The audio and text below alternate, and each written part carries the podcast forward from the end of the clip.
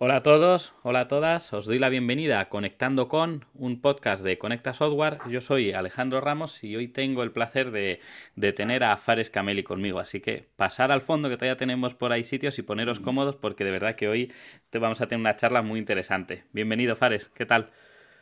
Hola Alejandro, ¿cómo estás? Bien, bien. Yo deseando de, hablar, de hablar contigo. De hecho, eres el primer episodio que tenemos así en online, porque los otros que, teníamos estaban grabadas allí en, la, en nuestra sede de, Conecta y cuando empezamos a abrir a, a, poder grabar en, en online, el primero que se me vino a la cabeza fuiste tú por, por todo lo que te mueves y por todas las cosas interesantes que además siempre eh, vas posteando y que siempre generas esos debates. O sea que eres el primero de, esta, de esta serie del podcast online. Bueno, pues mira, una, una cosita más que tenemos para sumar. Pues em, si te parece, eh, podemos empezar eh, para que la gente te conozca presentándote un, presentándote un poco, porque yo sé que trabajas, tocas un montón de palos, cada cual más interesante y no se te puede encasillar en, en ninguno. Así que vamos al alma mater del Conectando con, que es en este caso Conectando contigo, Fares. Cuéntanos un poquito. Pues, pues si quieres te cuento brevemente de dónde vengo y por, qué hago lo que hago, ¿no? O sea, yo al final... Vengo de, vengo de informática, de, sistemas, no de desarrollo, de construir infraestructuras, de arquitectura de infraestructuras, de proyectos de tecnología grandes con metodologías, etcétera. Eh, eso evidentemente te lleva a auditoría, a documentación y te lleva a procesos, ¿no? Y luego paso a consultoría de negocio, que son básicamente procesos y números. Ya eh, tu conocimiento de tecnología, tu conocimiento de gestión apoya tus decisiones en otras áreas, ¿no? Eso no significa que dejes de tocarlo, pero ya no es tu foco principal, ya te vuelves más funcional y menos, menos ejecutivo, ¿no?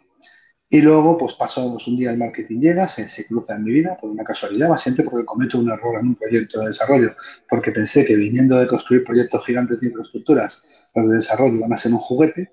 Error, error, era clase error, ¿vale?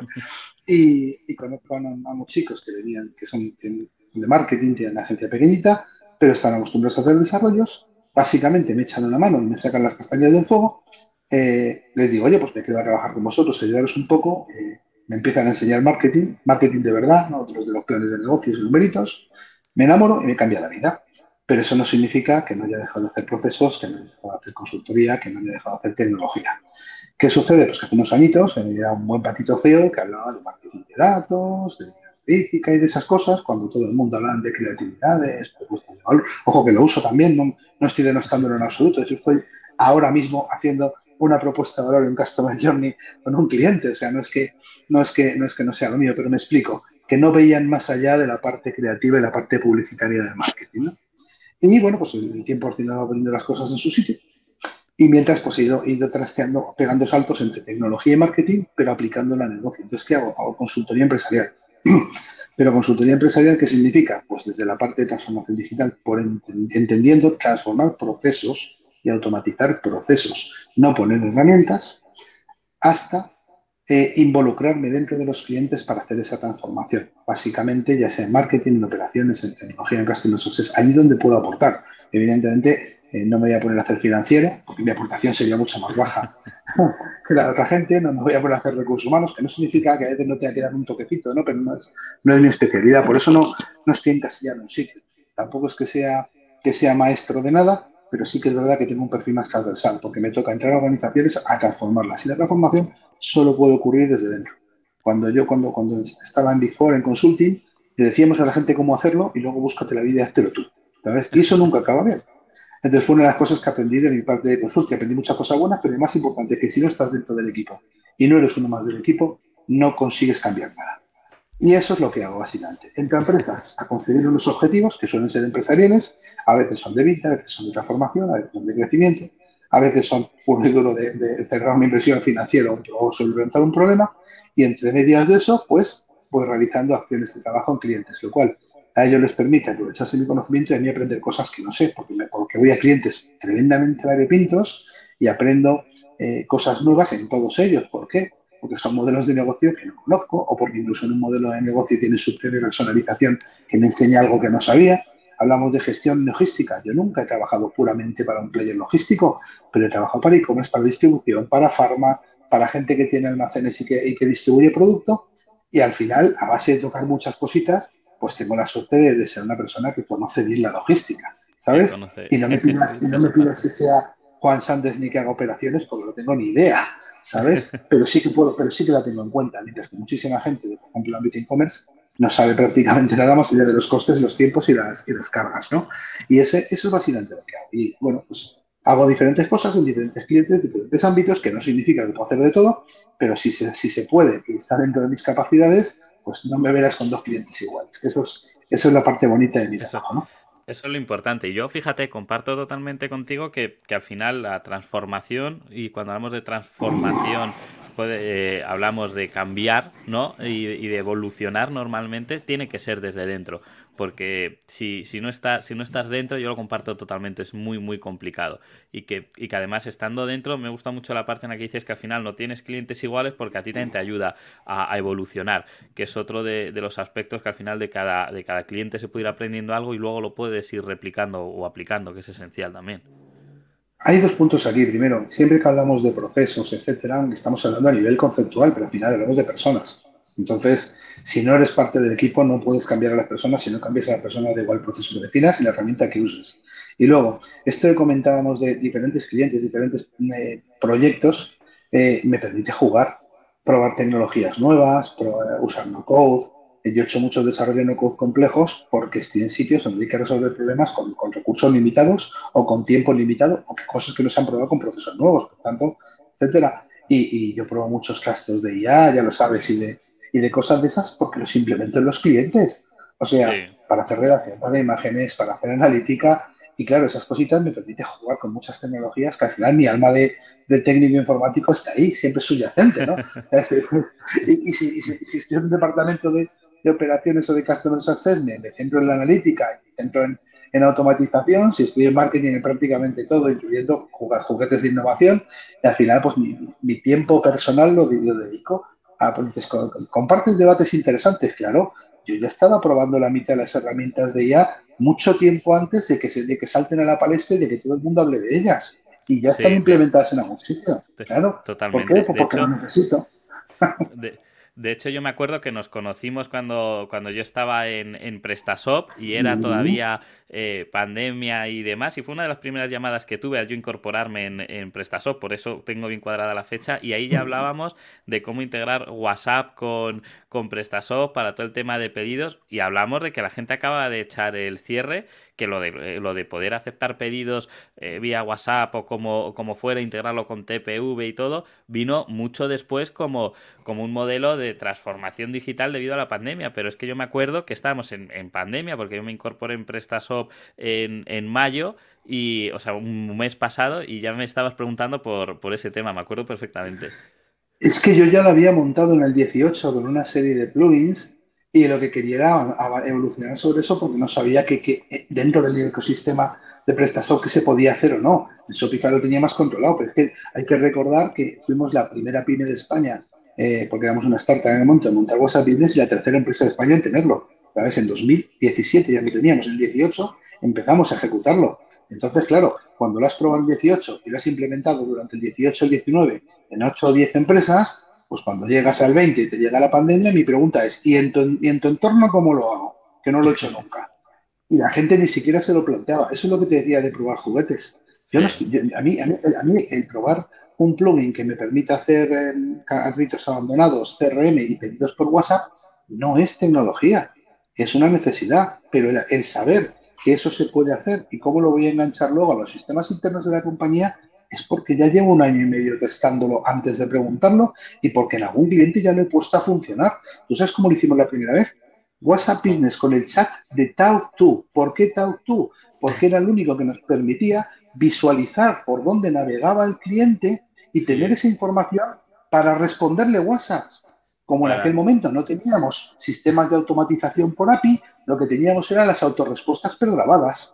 Y entonces, ¿qué hacíamos? Cuando un cliente te contactaba, entrabas a TalkTo, ligabas su número de teléfono y decíamos, ha navegado por neumáticos de sub eh, X. Y entonces hacías barrita sub X y salía la primera pregunta y, automática. Y Ahora eso lo hace un bot. Pero es que... Ahora eso lo hace un bot, pero nosotros ya lo estábamos haciendo desde el 2018 porque teníamos un negocio que desde que cogías al cliente tiene dos ciclos de venta los neumáticos. O sea, el punto es mayo y antes del invierno. Y además era un modelo de suscripción producto a servicio, con lo cual las preguntas eran, ¿esto cómo funciona? ¿Cuántas ruedas puedo cambiar si se me estropea una? Había un huevo, pero no son las mismas preguntas, porque los de sub sí que te preguntaban por la calidad de las ruedas, los de ruedas pequeñas les daba igual, solo te preguntaban cuántas ruedas podían usar al año. Entonces teníamos ya preprogramado el script para hacerlo. Si no hubiéramos podido integrar WhatsApp con un chat y ver por dónde navegaba el usuario, que hubiéramos tenido 200 personas de call respondiendo cosas, teníamos dos. ¿sabes? Entonces, ese jugueteo, fíjate, es que cuando empiezas a mano, luego buscas un plugin y luego te pregunta a ti cómo hacerlo en tu plataforma, claro. Eso es, eso es, pero es que hablamos de 2018 de una tecnología que hoy en el, en el 2023 que ya sé que es cuando se que es cuando va no, no tiene, no tiene la mitad de las empresas no lo tiene todavía ni la mitad, porque sí que podemos hablar, no, pues yo en el 2018 ya medía, ya hacía mis, ya tenía mis dashboard, vale, porque eso ya casi todo el mundo lo tiene, pero es que ahora mismo el WhatsApp Business yo creo totalmente en el potencial que, tiene, pero no lo tiene ni la mitad de las empresas y realmente gente que sepa... Yo no creo en él, yo es que ya lo tengo demostrado en muchos sitios y a cada sitio que voy es una de las primeras cosas que hago porque es un quick win rápido. En cuanto metes WhatsApp, todo mejora. Es un automático. Si lo haces bien, claro. Si haces un churro, no. Pero si lo haces bien, automáticamente todo mejora. Que es, una de las cosas más sorprendentes, algo que todavía no se está implementando y que, real, y que ya viene trabajando con ello desde 2017-2018. Hemos, hemos mencionado también algo que yo creo que podríamos pararnos ahí cuando has dicho, oye, pues ahora con toda esta tecnología del no-code, no-code, eh, lo, estoy, lo estoy usando porque me, me sirve en empresas con pocos recursos y para yo ir más ágil. Eh, me, ayuda mucho. ¿Cómo ves tú toda esta corriente de esta parte de no, de no código, de poder hacer cosas incluso complejas? Eh? Ojo que, que, yo soy programador, pero lo miro desde un prisma totalmente amigo, porque realmente se pueden hacer cosas complejas que un programador pueden ser oye, esto por menos de 30, 40 horas no lo sacamos adelante. O sea, ya se está metiendo en cosas complejas. Yo, y mucha gente hay que romper esa barrera, porque mucha gente le hablamos de, de, esta, de, todo esto de, oye, pues se pueden hacer cosas sin código y se le viene a la cabeza el típico constructor que ofrecen de, web, de ir arrastrando y, de, y demás. Y no, o sea, ahí hay un, ahí hay un, ahí hay un mundo y, y sobre todo cosas muy, muy complejas que a lo mejor un programador con tres años de experiencia no las saca, ¿eh? Voy a contártelo en dos prismas, ¿no? Primero te voy a dar el prisma altísimo nivel, que dice Gartner, que dice Forrester, etcétera. Eh, ellos han evaluado que a día de hoy el 25% de todos los desarrollos empresariales, recuerda que su foco principal es, Occidente y especialmente Estados Unidos, ya se realizan con no-code y que va a ser el 70%, no-code, low-code, perdón, ¿vale? Y que el 70% para dentro de dos años. Yo lo veo corto, mucho más, porque es que si incluyes low-code en la jugada es prácticamente todo, ¿vale? Eh, ahora hablemos del mundo real el mundo real tiene un problema descomunal con el concepto del no-code del loco. ¿vale? Eh, es que casi todo el mundo entiende por no-code loco montar un MVP o automatizar una tarea. No, no, no.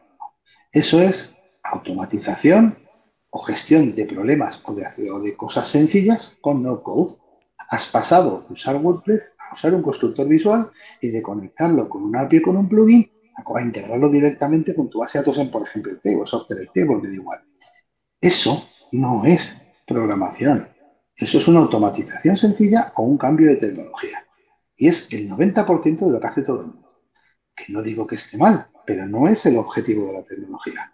Es como cuando te pones WhatsApp, ya que hemos hablado antes, solo para poner autorrespuestas y tu horario comercial. Sí, no dejas de estar usándolo y de estar mejorando un proceso que tienes, pero no estás escribiendo su potencial. ¿vale? Ahora vamos a la segunda parte. Hablabas de resolución de problemas complejos. Esa fue mi ponencia de OpenExpo de este año, resolución de problemas complejos con Code. Y ahí tienen mis casos. Pero es que ya estamos hablando de arquitectura, ¿vale? O sea, es dirección de proyectos en base a integración de datos. Para que no code o low code resuelvas problemas, tu problema es la integración de datos. ¿Y a qué tienes que dedicarte? A tener el mínimo número de integraciones y el mínimo número de transacciones y de vuelta, porque el dibujo en distintas plataformas es una locura. Yo no solamente no, no pienso que, no, que no es un enemigo del programador, es el amigo del programador. Te digo por qué. Porque cada vez los programadores, y te incluyo a ti porque lo eres, ¿sabes? Costáis más dinero, tenéis mayor índice de rotación y tenéis cada vez más trabajo. ¿Qué sucede? Que eso te lleva o a hacer productos deficientes o no documentarlos o a desaparecer de una compañía en un año, ¿vale? Y, y que tu perfil sea difícil de reponer. Por tanto, ¿a qué se debe dedicar un programador? Aquellas cosas que no se puedan sacar de otra manera y al core del negocio, porque yo no dejaría el core de mi negocio en la plataforma de terceros en la vida, ¿vale? Y ahí es donde debe estar un programador, donde su trabajo tiene que aportar valor, etcétera. ¿Qué sucede? Y todo el resto de cosas, automatizaciones simples de procesos, gestión de problemas, infraestructuras, integración de datos o pruebas o MVPs o desarrollos tecnológicos, se pueden hacer con otro tipo de perfiles que aportan mucho valor, que, que, cuestan menos dinero y menos tiempo, y algunos terminarán convirtiéndose en desarrollos. Yo, uno de los casos que conté en esa plataforma, nosotros hicimos un onboarding financiero en Code. Un onboarding financiero, que es la hostia. Puede ser una cosa más difícil de hacer. ¿Tú crees que pensamos en dejarlo en no-code? Jamás en la vida. Estábamos testando cómo se podía hacer porque no lo habíamos hecho nunca y no teníamos claros flujos y en cuanto estuvo funcionando se desarrolló porque es core de negocio, ¿vale? Pero es que llevaban 16 meses bloqueados en la compañía, el equipo de desarrollo, sin sacar adelante un funcional. 16 meses. 16 y tardamos meses, madre mía. 45 días en tenerlo en producción. Con el flujo completo, bien documentado el producto, etcétera. ¿Y sabes cuánta gente lo hizo? Un servidor y uno de mis chicos. 45 puñeteros días en producción. Contra un equipo de desarrollo 16 meses. ¿Sabes cuánto tardaron en desarrollarlo versión final de cero después de que nosotros terminamos? 20 días. 20 días, claro. Es que se, se, reduce, es justo lo que yo decía, es que es un, es un amigo. Mira, yo eh, como estoy más en la parte, en la parte, en la parte web, ¿vale? Siempre me he dedicado más a todo el tema de, de desarrollo web en e-commerce y webs corporativas, pues empe, empecé hace ya 12 años, empecé en el 2010, he vivido toda, desde el principio, desde, desde Joomla casi. Y, yo siempre he dicho lo, lo, justo lo que tú has dicho, que al final todas estas herramientas vienen para ser amigos porque al final estamos trabajando para, para, una empresa y yo hoy puedo estar en un sitio, mañana en otro, igual que, igual que tú, y es totalmente lícito. Y me pasaba mucho con los constructores, estos constructores visuales que tú decías al, al principio, de, eran, todos los programadores eran reacios a, usarlos. Sí que es verdad que, que hombre, que tienen más carga, que pueden, que sí, que tienen también sus contras, pero joder, es que al final si de repente el cliente quiere cambiar una letrita del banner, no tiene que estar atado de pies y manos para, para hacerlo.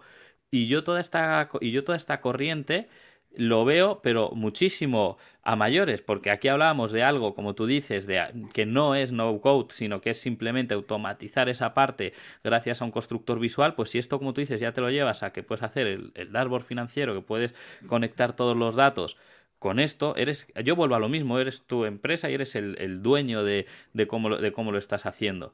Y, a mí es lo que, más me gusta de, toda, esta corriente que se está generando ahora. Mira, ya que has hablado de los constructores, te voy a contar dos ejemplos sencillos, ¿vale? Eh, primero, ¿tú cómo haces landing pages? es la pregunta del millón. Yo, si quiero las landing pages posicionen el SEO, tengan un recorrido largo, eh, se modifiquen por temporadas, etcétera, las hago en WordPress bien diseñadas, con, con buenos plugins, bien securizadas, pero cuando quiero hacer campañas, ¿tú te crees que yo me planteo hacerlas en WordPress? Cojo CAR, cojo Workflow, meto, la conecto con Airtable y empiezo a meter textos, variaciones e imágenes en directo según lo que me dice la analítica o los mapas de calor. Y no lo hace un técnico, lo hace un chavalito que está modificando una celda de Airtable. Hablo de celdas porque, porque no sé si la gente lo conoce, para decir que es, una, sí. es un campo de una base de datos, pero me entiendes el concepto. Sí, que podría ser Google Sheets. Claro. ¿Y cómo creéis que hacemos los anuncios? Que todo nuestro proceso de, de campañas lo hacemos básicamente con DeepL como traductor y para reutilizarlo, ahora vamos a empezar a usar ChatGPT, ya tenemos algo preparado, con imágenes autogeneradas, que nosotros usamos en léxica porque la calidad fotográfica, y hacemos a lo mejor 130 anuncios contra 25 landings que varían tres veces en una campaña de dos meses, que acaban dejándome 14 anuncios con 6 landings, que son a las que luego les enchufo dinero como si hubiera mañana. Luego, totalmente. Es que... intenta, intenta tú hacer eso programando y en el interfaz de Facebook y en el interfaz de Google. Ni en esta vida ni en la próxima lo haces. Nah, y nosotros nah. lo montamos por campaña, ¿vale? Volvemos al segundo punto. Eh, hace poquito, bien poquito, me lo voy a contar en abierto porque no me han permitido, eh, las academias de inglés, eh, nos contrataron para un servicio de, de esas cosas que yo estoy raras que hago. Eh, pues ellos tienen un, casi todo lo que venden es de 2B y entonces las empresas lo que les preguntan es cómo está tu seguridad, pero no te preguntan, dame una certificación, porque como estás en proceso de la 27001, te hacen su propio cuestionario de preguntas. Y entonces, claro, los comerciales que no saben les enviaban a IT y tenías a los de IT hasta arriba respondiendo siempre las mismas preguntas con una diferenciación mínima del texto. ¿Vale? Llegamos y decimos, nosotros no te vamos a responder, te vamos a crear una base de datos con todas las preguntas que te han hecho los últimos dos años en el table, la vamos a conectar a software etiquetada, vamos a darle acceso a tus comerciales y vamos a sacar una certificación, la C-Star, que es la base para cuando no tengas una respuesta que tires de la C-Star. ¿Sabes cómo está hecho eso? Software con Lambo Tío, con un robotijo que ayuda a, entender al, comercial que tiene que buscar, el comercial busca su propia respuesta sobre la pregunta, porque lo que hemos hecho es que las preguntas son siempre las mismas, redactadas de 10 maneras. Pues cogimos todas las preguntas y las pusimos. Pone la etiqueta. ¿Cuál es tu nivel de cómo hacen los accesos de los usuarios? Y te sale accesos de usuarios, permisos, cambios, políticas. Cogen, copian y pegan. Y ahora los comerciales responden a los cuestionarios. Y en algunos lo que hacen es enviar el fiesta, la certificación y decir, si tienes alguna pregunta más, te la respondo. Y de pronto el departamento de IT ya no tiene que dedicar 300 horas ni contratar un servicio externo para que lo haga. Estamos hablando de que lo montamos en mesecito y medio, porque lo que más tardamos fue acordar las preguntas, etcétera, pero técnicamente fueron dos días, tres días como mucho.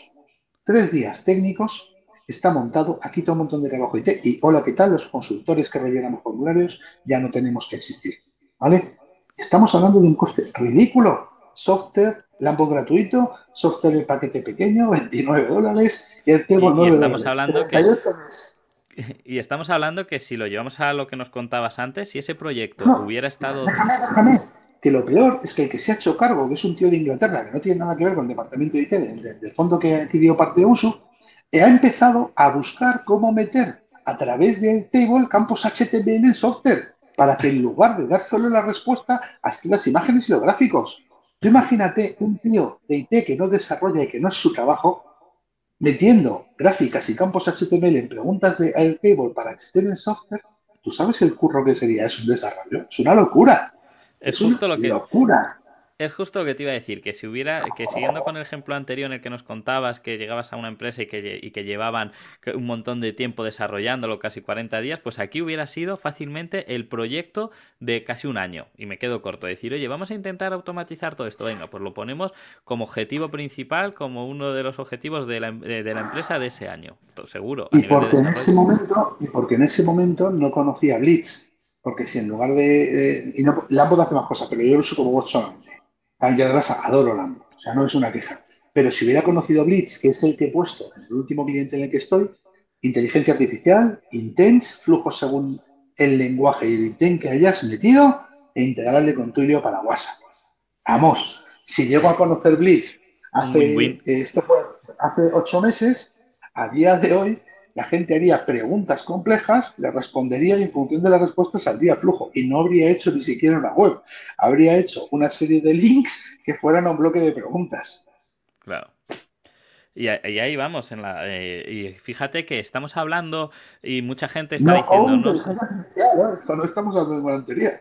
Claro, estamos hablando y habrá mucha gente que dirá, madre mía, no conozco ni una de las herramientas, pero lo importante no es como tal las herramientas, sino que realmente estamos quitando esa barrera de que la transformación digital, uy, eso va a ser muy costoso, proyectos de años, no, o sea, más que con la herramienta, yo creo que lo que se tiene que quedar todos los que nos estén escuchando es que realmente se puede hacer de si, si contratas realmente a alguien que sabe, porque si no, lo hablamos, lo estamos hablando, vas a acabar en un proyecto de desarrollo de un año largo y vas a acabar, entre comillas, esclavo a la persona que te lo hace, pero contratando a alguien que realmente sabe, existen ya esas herramientas, que ahí sí que podemos hablar de, no code de verdad, que te van a ayudar a automatizar. Estamos hablando de tiempos cortos, o sea, acabas de decir, un, me llevo un poquito más, un mesecito y medio en proyectos que, que, antes eran, eran impensables. Ahí yo creo que es de verdad el mensaje que hay que, Y que no era mi única obligación que era una parte de mi trabajo que nada tenía que ver con desarrollar ese proyecto. Mi trabajo era otro. O sea, no, aquí, hay dos cosas que entender. Herramientas hay mil, hay listados de herramientas por todos lados, hay vídeos. Tienes que entender el concepto, ¿vale? Y luego yo, por ejemplo, eh, entro mucho en Absumo, compro la Deals y trasteo mucho, pero es que es parte de mi perfil, trastear con cosas que la gente no trastea. Pero realmente, eh, te digo, yo lo hubiera hecho con Blitz, porque ya he probado Blitz, lo tengo en un, un cliente funcionando, conectado con WhatsApp Business, pero si no lo hubiera probado, me hubiera quedado con Lambot, que es una herramienta que llevo cuatro años en el mercado funcionando altísimo y encima más, me explico, altísimo nivel, conoce todo el mundo. Es que no tienes que buscar siempre la solución más óptima porque al final vas a probar. Y, por ejemplo, al que le he puesto el lead se lo he puesto eh, porque si mañana se cae, me da igual pongo otro bot.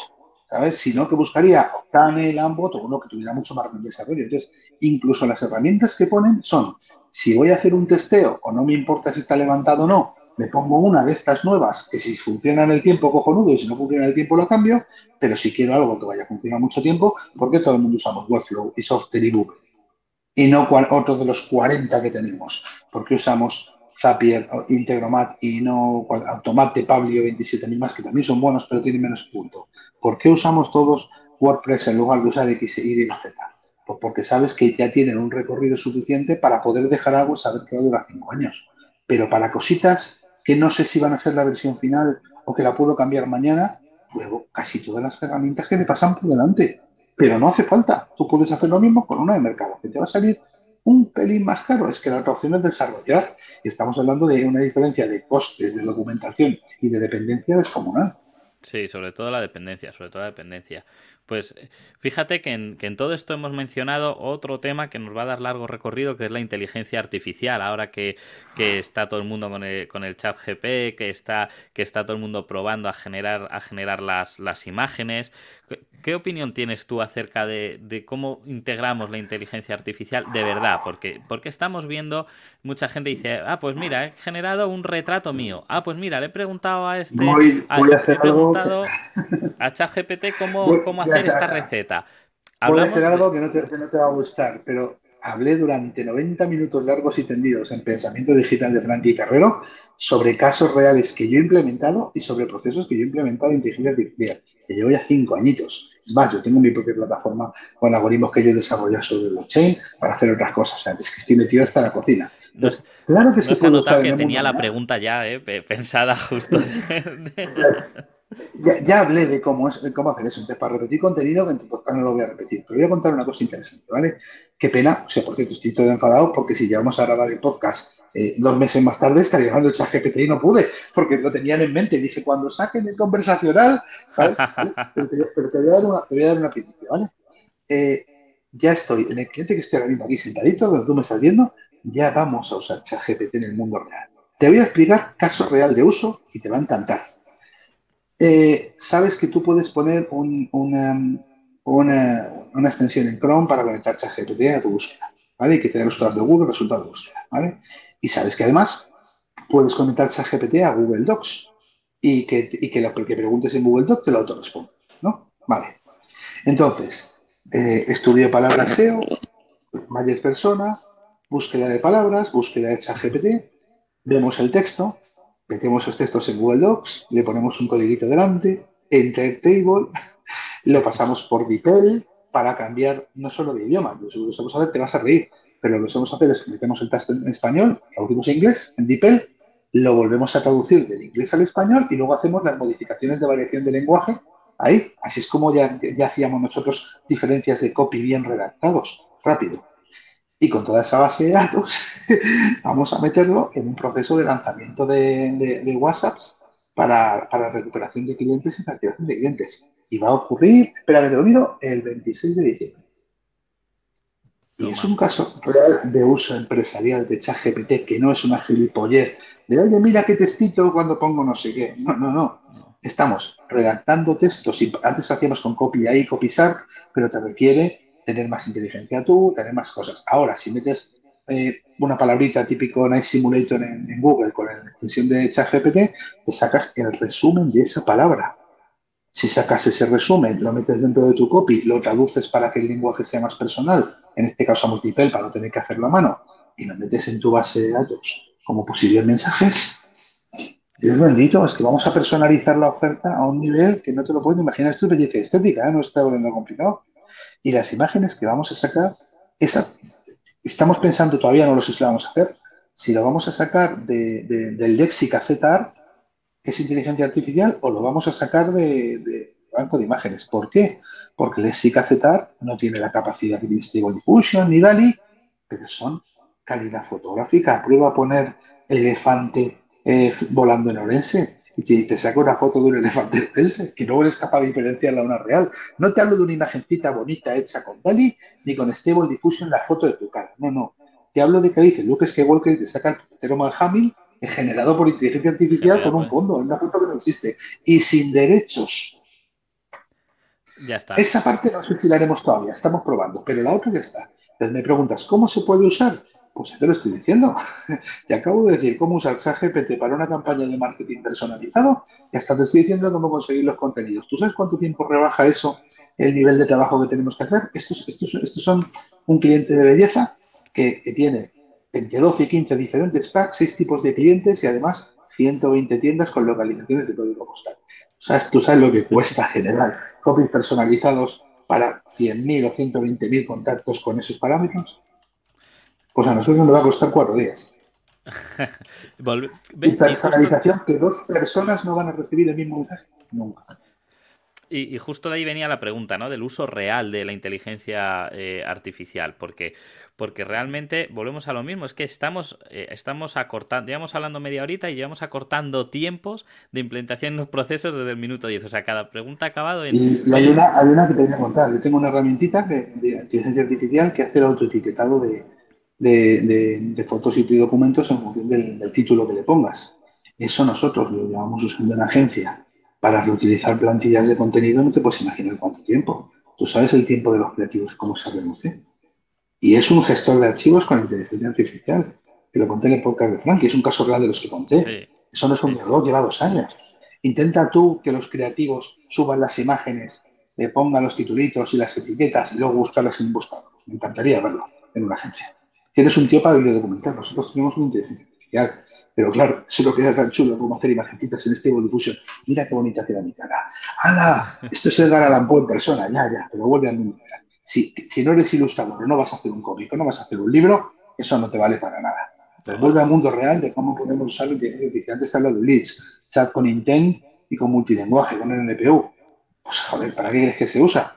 Para poder responder preguntas frecuentes a la gente y acabar mandando la WhatsApp Business, donde además ya llega con el código de autorrespuesta y la pregunta por favor, ¿cómo disminuye los tiempos descomunales de, eso? Y estamos hablando de una herramienta de Lifetime Deal de 80 euros que tardas unos cuatro días en, ponerla a funcionar, tiempo de aprendizaje incluido, y que vas a business, en lugar de tener que hacer una serie de preguntas y te hagas con un bot, le mandas con la pregunta del cliente y pegarán tu respuesta y además en el idioma que quieras.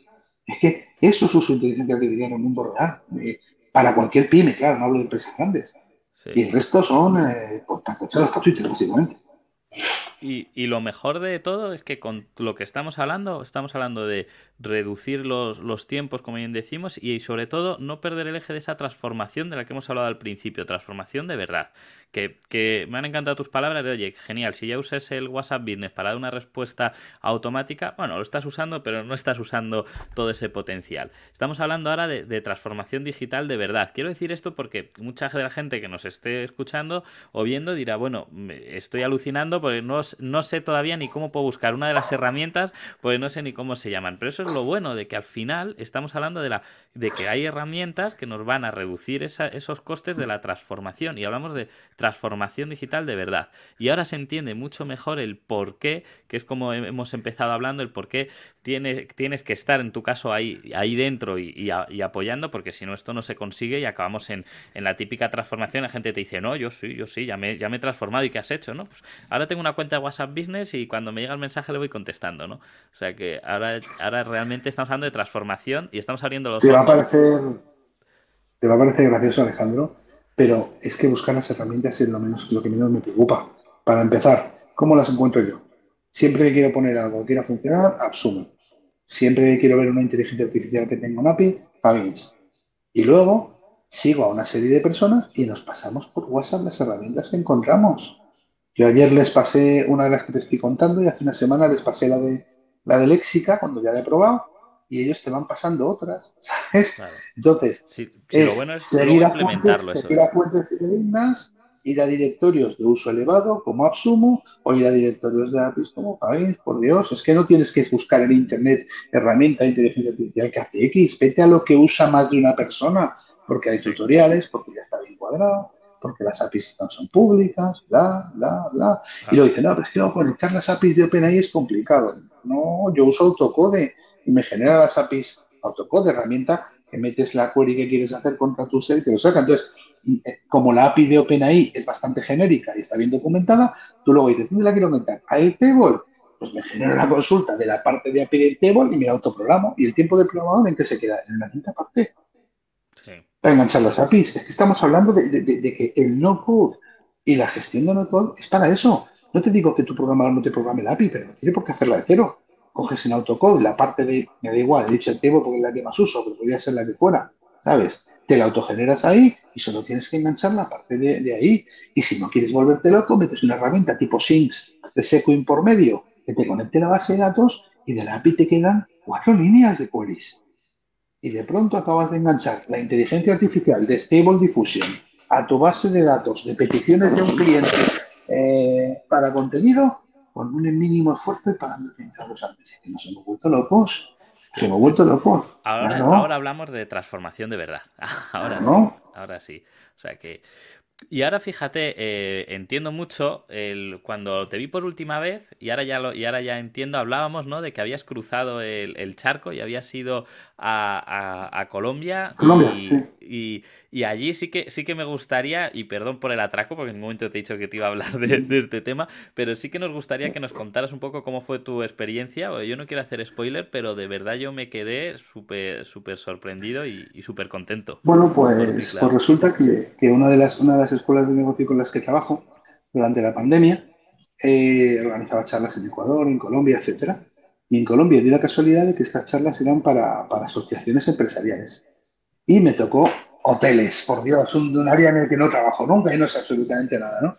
Y entonces, tal y como estaba la legislación en Colombia, preparé un, webinar que por cierto fue impresionante porque tuvieron que subir la licencia de Collaborate dos veces porque se quedaba gente fuera y la segunda era de pago, ¿eh? que lo gracioso. Y, y les conté. Y se quedaba la gente fuera, ¿no? O sea, no, no entraban ya. No, no, te hablo, te hablo de, te hablo de 8.000 personas conectadas y la primera, es una locura, ¿vale? Por eso, por eso digo que, que, quería llegar al, dato para que la gente lo entendiera, porque a mí ahí fue ya cuando me estalló la cabeza, aunque con todo lo que nos estás, con todo lo que nos estás contando no me, no me extraña que se quedaran, ¿sabes? Más todavía fuera. Aquí, aquí, aquí, tengo cierto, cierto prestigio, cierto, cierta imagen, eh, cierta, cierta relevancia pública aquí tengo muchísima más relevancia, pero ahora te contaré por qué. Porque resulta que la gente estaba desesperada. Sus hoteles boutique, que, la, era la mayor excepción, eh, 8 o 10 habitaciones, sitios pequeños, estaban cerrados sin ningún ingreso. Y entonces, en lugar de contarles la típica presentación de PowerPoint estúpido y no sé qué, les dije, ¿cómo aportarle valor a tu cliente y conseguir reservas ahora que estás cerrado? Y no solo les expliqué cómo hacerlo en WhatsApp que tenían que enseñar, cuenta cómo se limpia la habitación, saca imágenes de la zona en abierto, que la gente sepa que no va a estar encerrado, que tenéis cuidado, vídeos reales con tu móvil, mételo en WhatsApp, porque vosotros tenéis la generación de privacidad, envía que, les, que, si hacen la pre-reserva se lo dejas al menos 30% y les enseñé herramientas donde hacerlo en directo y les colgué los manuales grabados. Dije, vale, también hice esto aquí con Live en España y cómo enviar, eh, cómo hacer una app de delivery. ¿Sabes qué pasó? Que se la descargaron dos personas de casi 400 que tuve en España y no se hicieron con ella. En Colombia, en ese primer webinar de, las casi mil y pico personas que había, mil quedaron conectadas, 700 y pico se descargaron las herramientas y no sé cuántas lo sabían por lógica. Pero de pronto esa gente empezó a descubrir que vendía. Así que fueron a la asociación y dijeron, más, mi tesoro. Y en el segundo, lo que te digo, tuvimos 8.000 personas y a partir de ahí, pues me pasé todo un año eh, dando charlas a asociaciones, universidades, pero charlas prácticas, donde les cuentas teóricamente el concepto y les enseñas cómo se hace, ¿no? Con lo cual, cuando la, cuando la Cámara de, Comercio de Medellín ha tenido que abrir su primer eh, congreso de experiencia tecnológica, contó con esta, con esta escuela de negocios universitaria y ellos contaron directamente conmigo. Entonces, me fui, me fui allí, porque ya, que, ya que iba, pues, a las escuelas que son inteligentes y más pues me hicieron dar siete ponencias en tres días en, diferentes universidades, ¿vale? Además, algunas de las más importantes. Eso es exprimir el tiempo. más, allá de, más allá de las siete ponencias que di en tres días, te hablo de esa específica porque es muy importante, ¿no? Bueno, pues me preparé muchísimo la presentación y el día anterior me fui a visitar la Comuna 13, ¿vale? Es donde Pablo Escobar, que es una cosa increíble social lo que han hecho. O sea, cualquiera que haya estado en, Sudamérica y yo que he estado en Brasil, favelas, etcétera, lo que han hecho es increíble. Es ¿vale? Y tienes que ir a verlo. Y entonces me dijo el, country manager de, de, este, de esta escuela universitaria en Colombia, ¿y cómo podríamos hacer la transformación de esto? Y allí, estando ahí encima, en medio de la montaña, dije, hostia, pues sí que podríamos hacerla y a coste cero con Google Local, vienes con no sé qué, no sé cuánto, y entonces cambié, eh, aquella noche casi no dormí cambiando mis últimas dos diapositivas, coloqué nuestras fotos en un, editor de cine y fui contando cómo podrían haber mejorado la experiencia y aumentado el consumo a coste cero, usando Google, usando local, etcétera. Claro, el cierre de conferencia, yo era la apertura, pero el cierre de aquella conferencia fue descomunal. Tenía, tenía que hacer una entrevista de telelocal y otra de radio y tenía más de una hora de cola de gente esperándome. Ella me, invitaba a un tema de, de, hotelería que tiene de Alemania, que viene de Colombia. Eh, son cosas a las que no estás acostumbrado. Me explicó. Tengo relevancia, doy ponencias importantes, he hecho alguna cosa en tele, en radio, pero no estás acostumbrado a que, a que, haya un pool de empresarios esperándote, a que haya una comida, se te sienten 12 personas alrededor solo a preguntarte cosas, ¿sabes? Entendiendo que, que, no te dejan ni comer, parar. No Eso te iba a decir, ¿no? ni, ni, comer casi, o sea. Ah, fue una experiencia muy bonita, diferente, pero fue principalmente eh, porque más allá del índice de relevancia, relevancia y popularidad que pueda tener por allí, es que no cuento cuentos, ni cuento cosas eh, etéreas en una presentación. Jamás en la vida lo he hecho y mucho menos para gente que lo necesita para hacer su día a día. ¿no? Entonces, no solo fue una experiencia preciosa, sino que además la basé básicamente en no code. Porque te puedes imaginar que lo que quería decir es cómo mejorar tus procesos básicos con no code y acabé cerrando con y además puedes hacer transformación digital de una experiencia que tiene cerrada a coste cero y les enseñé cómo se podía aumentar el ticket medio, cómo se podía aumentar las compras de las cosas que estaban en ciertos ciclos, cómo podías asegurarte de conseguir más propinas en los espectáculos, todo sin coste, claro, fue, fue un cierre espectacular, ¿sabes? Y fue una casualidad la vida, no lo llevaba preparado, ocurrió porque tuvo la idea de otra persona y dije... Ocurrió porque estás ahí. Hombre, pero es que tiene todo el sentido del mundo, porque comentabas, ¿no? Estos, estos eh, hoteles boutique que de repente están cerrados, tú no, no puedes llegar allí, como hemos comentado antes, de, pues mira, esto es un proyecto de un año, cuatro tíos contratados, no, tiene que ser algo ágil y que si ya mañana empiezo a tener demanda, mejor. Y, es que es que sí, es ideal. Pues a mí cuando me, a mí yo quería que lo contaras, pues a mí cuando lo, cuando lo contaste, eh, yo personalmente me, me, alegré mucho por ti porque digo, es que juntar 8.000 personas y tener luego una hora de cola, sí, a nivel, a nivel mental tiene que ser agotador, porque además estás... No, no, 8.000 personas fue en, fue, fue en online. Aquí lo que pasó es que tenían eh, un auditorio para 200 personas, pensaban que iban a ir 150 porque eran socios de la Cámara de Comercio y la entrada no era precisamente barata a traducción y tuvieron 400 personas y tenían el auditorio lleno que no podían sentarse. O sea, y de Dios, estaban los de la Cámara de Comercio y Dios mío, ¿sabes? Es que por eso digo que aunque sea eh, por un lado en online. Es, un atraco, ¿eh? porque estas cositas os las cuento en privado, ¿no? No solo contarlas en público, ¿no? Pero venga, te admito el atraco, te lo admito, te lo admito.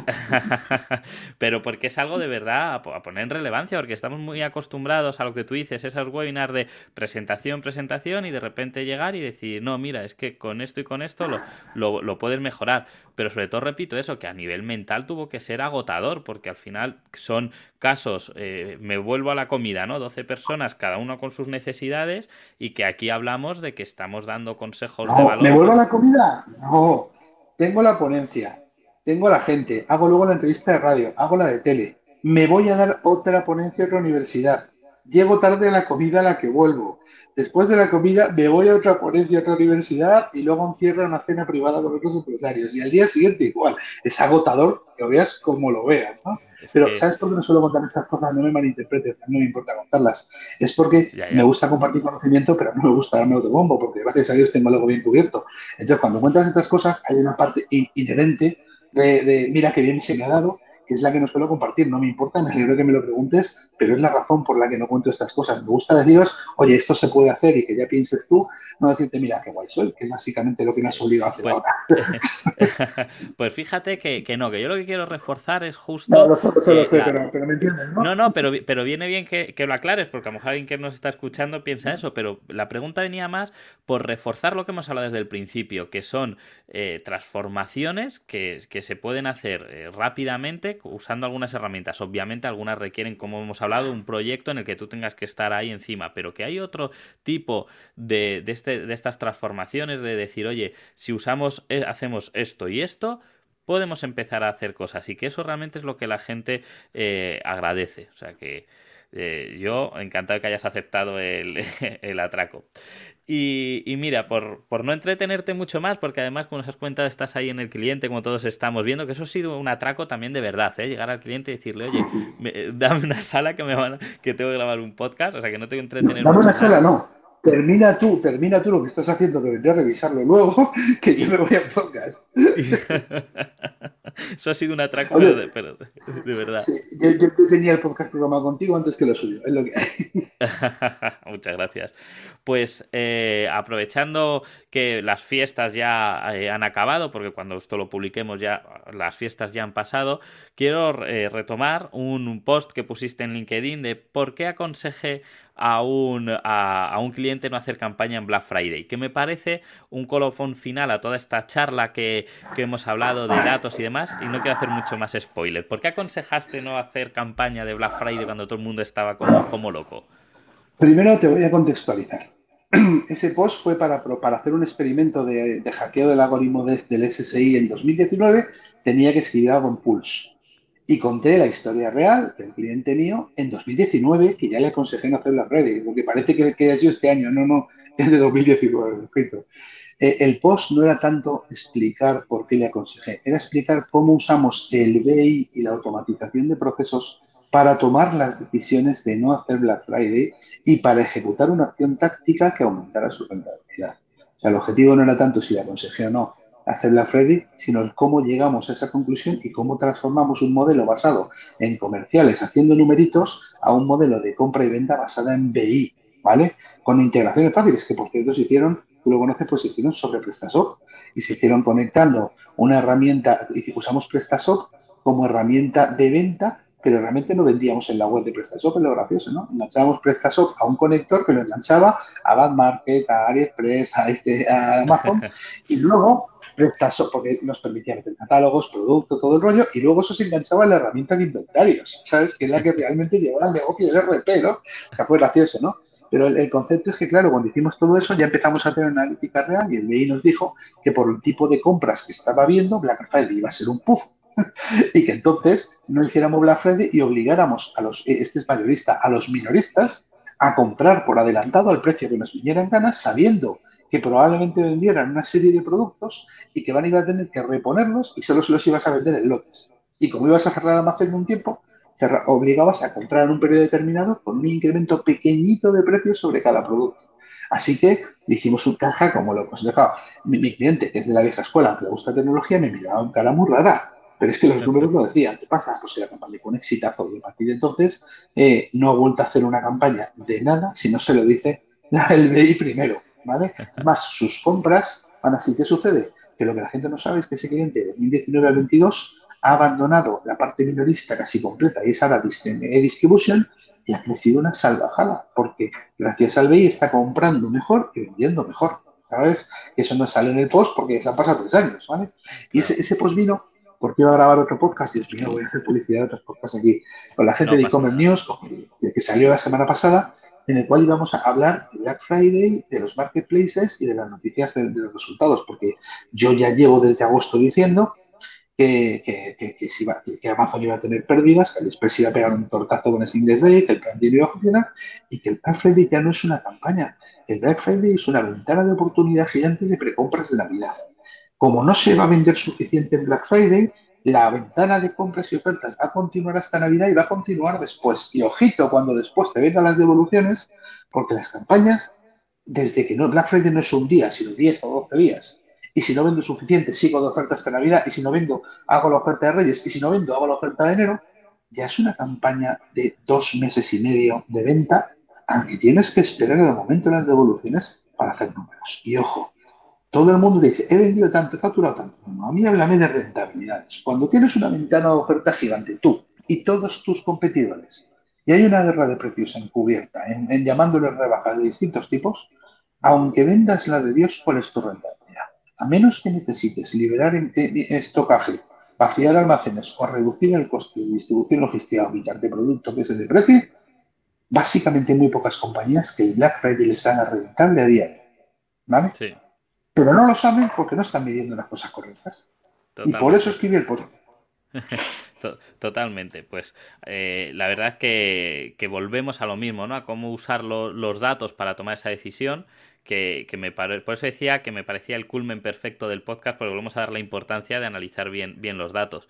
Y, respecto al Black Friday, yo estoy, yo estoy de acuerdo contigo. Estuve en un, en un evento con Product Hackers del Black Friday más duro, justo hablando, hablando de lo que tú acabas de decir, que, que se venía, que el Black Friday es como una ventana de, de oportunidades y sobre todo que no podemos, eh, yo ahí lo que defendía muy bien era que, que una empresa si quiere llegar a ser rentable no puede jugarse más de un 10, 20% de, de toda su facturación a una sola campaña por, por, muy grande que, por muy grande que sea, porque cada vez es más duro, o sea que ahí estoy totalmente alineado con, con lo que dices.